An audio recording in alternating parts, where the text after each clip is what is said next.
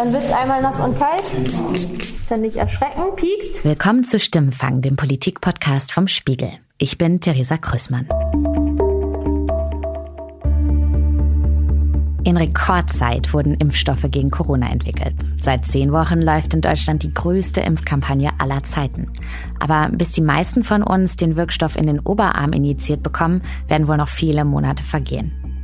Für Kanzlerin Angela Merkel ein nötiges Übel, wie sie Anfang Februar in der ARD-Sendung Farbe bekennen erklärte. Für manche dauert das vielleicht recht lange, aber ich glaube, das äh, liegt auch in der Natur der Sache. Und wir wissen, dass selbst wenn keine neuen Impfstoffe zugelassen werden, dass dann bis Ende September, 21. September, jeder ein Impfangebot bekommt.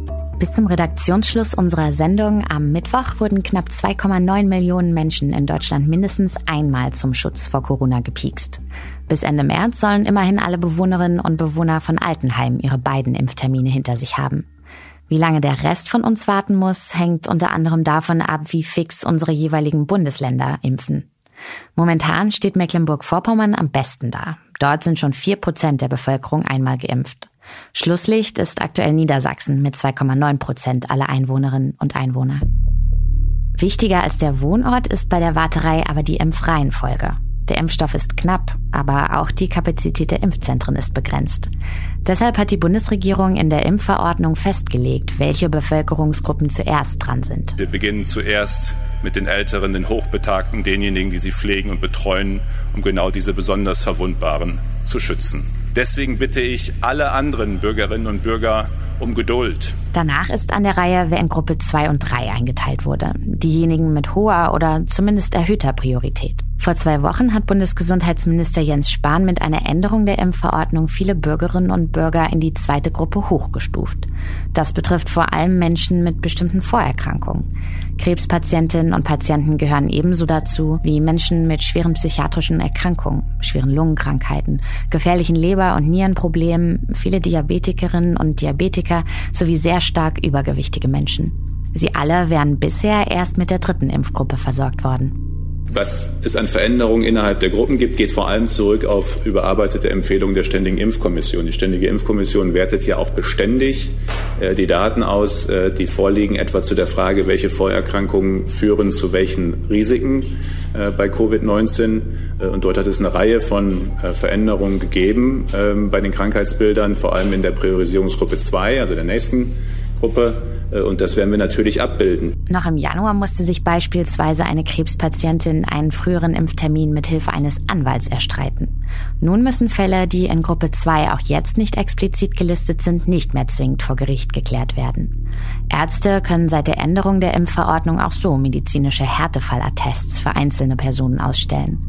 Dennoch, auch bei den Diagnosedefinitionen, die das Gesundheitsministerium hochgestuft hat, gibt es Raum für Interpretation. Das ist jetzt total spannend. Was sind schwere psychische Erkrankungen? Stefan Urbach sitzt seit 70 Wochen zu Hause. Ich bin über Twitter auf ihn aufmerksam geworden. Er schreibt dort oft über die Impfreihenfolge. Stefan ist 40 Jahre alt und arbeitet eigentlich in der IT-Branche, ist Verleger und hat mehrere Bücher über Netzaktivismus veröffentlicht. Jetzt ist er krankgeschrieben wegen einer Depression und weil er ADHS hat. Das ist eine psychiatrische Störung, die es Menschen schwer macht, sich zu konzentrieren. Häufig kommen starke Stimmungsschwankungen und Unruhe dazu. Ob das für einen Upgrade in Gruppe 2 reicht, weiß Stefan noch nicht. Meine depressive Episode, äh, meine Depression nennt sich mittelgradig, weil ich halt auch im Bett aufstehen kann. ne? äh, mein ADHS hingegen ist schwer. So, das ist aber nicht aufgeführt explizit als psychische Erkrankung, ist aber eine psychische Erkrankung. Ist es jetzt mit drin oder nicht? Klar ist aber, dass er zumindest zur Gruppe 3 zählt. Ich habe auch HIV, bin HIV-positiv, das sage ich ja auch offen, das ist also auch kein Geheimnis. Und das ist Priorität 3. Dann bin ich auch total cool. Klar, es gibt Immunprobleme, aber es ist jetzt nicht, dass Covid-19 bei HIV schlimmere Auswirkungen hätte als bei anderen Menschen.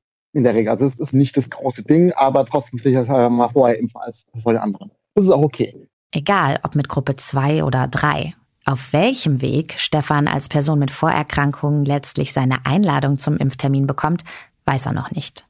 Berlin ist aktuell nämlich das einzige Bundesland, in dem es weder eine Terminhotline noch ein Online-System gibt. Stattdessen vergibt der Berliner Senat die Termine.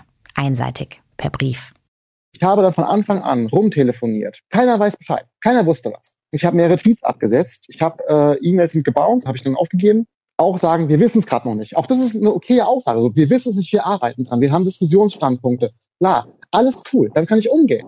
Aber es steht nirgendwo, warum steht es nicht auf der Webseite? Wir überlegen gerade noch. Noch mehr beschäftigt Stefan aber etwas anderes. Die für Montag geplanten Schulöffnungen in vielen Bundesländern. Ich halte es für Körperverletzungen, ähm, vielleicht mag ich da juristisch falsch liegen, aber ich halte es äh, für eine Gefährdung der, äh, der Lehrerinnen und Lehrer, eine bewusst in Kauf genommene Gefährdung. Welcher Reihenfolge geimpft wird, wird mehr und mehr auch zu einer politischen Frage. Die Empfehlungen kommen von Wissenschaftlerinnen und Wissenschaftlern bei der Ständigen Impfkommission. Der moralische Rahmen vom Deutschen Ethikrat. Der Druck auf die Regierung kommt vor allem aus der Bevölkerung. Mein Kollege Marius Mestermann und ich haben uns umgehört, warum sie wollen, dass die Prioritäten weitergesteckt werden. Womit ich nicht konform gehe, ist, dass LehrerInnen, und damit spreche ich vor allem für die GrundschullehrerInnen ähm, und ErzieherInnen erst an so später Stelle kommen, nämlich in Stufe 3. Gerade unter dem Aspekt, dass die Schulen bald wieder öffnen und die Kitas. Schwierig an der Impfreihenfolge finde ich, dass bestimmte Berufsgruppen wie zum Beispiel Reinigungskräfte, die ja auch einem erhöhten Risiko ausgesetzt sind, gar nicht vorkommen.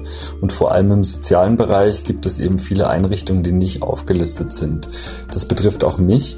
Also ich arbeite in einer Ambulanz für substituierte Opiatabhängige, die wegen diverser Vorerkrankungen eben fast alle zur Risikogruppe gehören. Die Ausgabe des Substituts übernehmen Ärztinnen und Ärzte und für die psychosoziale Beratung und zum Beispiel auch das Abnehmen von Urin für Kontrollen sind meine KollegInnen und ich zuständig. Die Ärzte und Ärztinnen sind geimpft und wir, die de facto täglich längeren und intensiveren Kontakt zu den Klientinnen haben, sind aber in der Impfreihenfolge nicht berücksichtigt.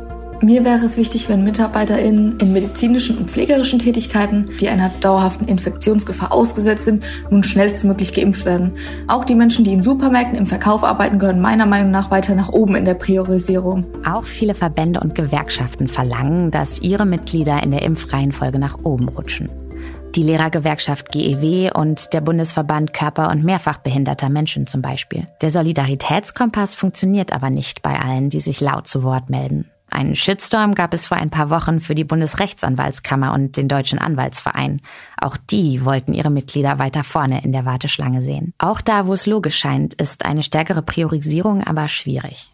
Die Daten geben das nicht her, dass das Risiko bei den Erzieherinnen und Erziehern und bei den Lehrerinnen und Lehrern so deutlich höher ist, dass sie tatsächlich zum Beispiel jetzt ähm, genau solche Risiken hätten wie Menschen, die gerade aktuell in der Chemotherapie sind. Das sind Menschen in Gruppe 2. Da kann ich mich nur beziehen auf das, was die Ständige Impfkommission da vorgelegt hat.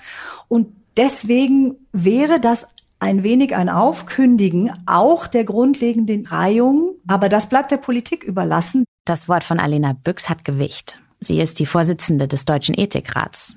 Der Bundesgesundheitsminister kümmert sich im Moment genau darum, was ihr Sorgen macht. Personal in Grundschulen und Kitas von Gruppe 3 auf Gruppe 2 vorzuziehen.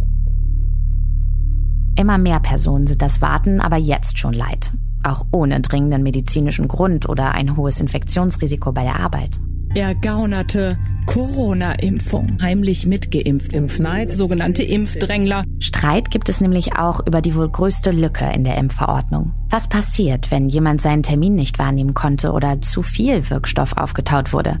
Die Impfverordnung kennt diese Fälle gar nicht. Die Realität schon, wie ein Beispiel aus Halle zeigt. Wir bitten aber um Verständnis, dass wir beschlossen haben, solange der Stadtrat nicht vollumfassend sich informiert fühlt, dass wir das Thema Ad-Hoc-Impfungen hier in der Pressekonferenz im Moment nicht weiterführen möchten und deswegen hier jetzt keine weiteren Fragen dazu beantworten möchten, bevor nicht der Stadtrat informiert ist.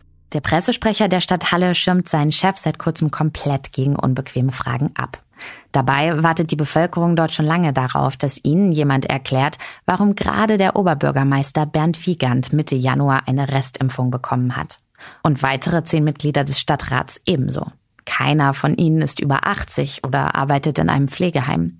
Angeblich gab es einfach niemand passenderen im Zeitfenster von 15 Minuten, in dem der Impfstoff verbraucht werden muss. Guten Tag. Sie sind mit der Impfhotline des Landes Niedersachsen verbunden.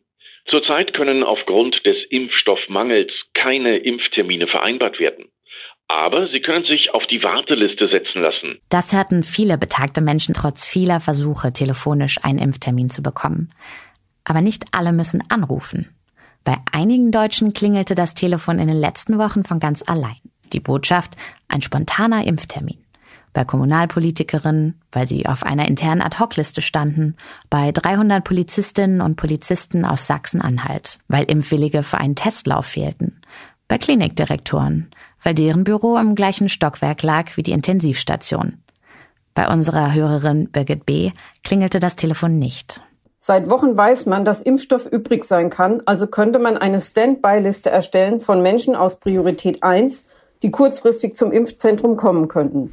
Persönlich bin ich betroffen, weil weder mein Vater 88 noch meine Schwiegermutter 90 bisher einen Impftermin erhalten konnten. Wegen der überlasteten 116, 117 war bisher nichts möglich. Beide habe ich seit einem Jahr nicht mehr gesehen. Restdosen sind in der Impfkampagne einkalkuliert. An sich von Anfang an. Doch wer sie bekommt, das ist immer noch eine rechtliche Grauzone. Dass in dieser Knappheit fast alles besser ist als wegwerfen. Und gleichzeitig ist aber auch wichtig ist, auch für diese Situation sozusagen Regeln zu haben. Und andersrum das Thema der Sanktionen auch dort werden wir jetzt äh, prüfen mit dem Bundestag im Rahmen des Gesetzgebungsverfahrens, äh, ob äh, Sanktionen in dem Bereich Sinn machen können. 63 Prozent der Spiegelleserinnen und Leser wünschen sich Sanktionen fürs Vordrängeln. Auch Sie können noch bei unserer Umfrage mitmachen auf spiegel.de. Die genaue Webadresse dafür finden Sie im Artikel zu diesem Podcast. Vordrängeln beim Impfen ist unfair, klar. Vielleicht ist das aber eher ein Symptom und keines der grundsätzlichen Probleme. Mehr Impfstoff würde die Wartezeit für Risikogruppen abkürzen. Die Bundesregierung hat immer noch kein IT-System für die Lieferprognose. Aktuell wird in vielen Landeshauptstädten noch mit Excel-Tabellen und Schreibblock geplant. Ja, bei der Impfstoffbestellung ist viel schiefgegangen in Deutschland und bei der EU. Gestern hat die EU-Kommission eine neue Impfstoffstrategie angekündigt. Mehr Dosen, schnellere Verteilung, ein wirksameres Vorgehen gegen die Corona-Mutanten und die Hoffnung, dass es auch im Ausnahmezustand dann wieder etwas gerechter zugehen kann. Zum Schluss noch ein Aufruf an Sie. Gerade wird ja über eine vorgezogene Impfung von Kita-Personal und Grundschullehrerinnen und Lehrern diskutiert. Wir würden von Ihnen gerne hören, was Sie insbesondere von den Schulöffnungen halten. Glauben Sie, dass diese Lockerungen zum richtigen Zeitpunkt kommen? Und sind die Schulen ausreichend darauf vorbereitet? Schicken Sie uns eine WhatsApp-Sprachnachricht an 040 380 80 400 oder hinterlassen Sie uns eine Mailbox-Nachricht unter derselben Nummer. Sie können uns aber auch mailen an stimmenfang.spiegel.de. Die Kontaktdaten stehen auch in den Show Notes zu dieser Folge. Ich bin Theresa Krüssmann und bei der Produktion wurde ich diese Woche unterstützt von Marius Mestermann, Olaf Häuser, Philipp Fackler, Ole Reismann und Philipp Wittrock. Unsere Stimmenfangmusik kommt von Davide Russo.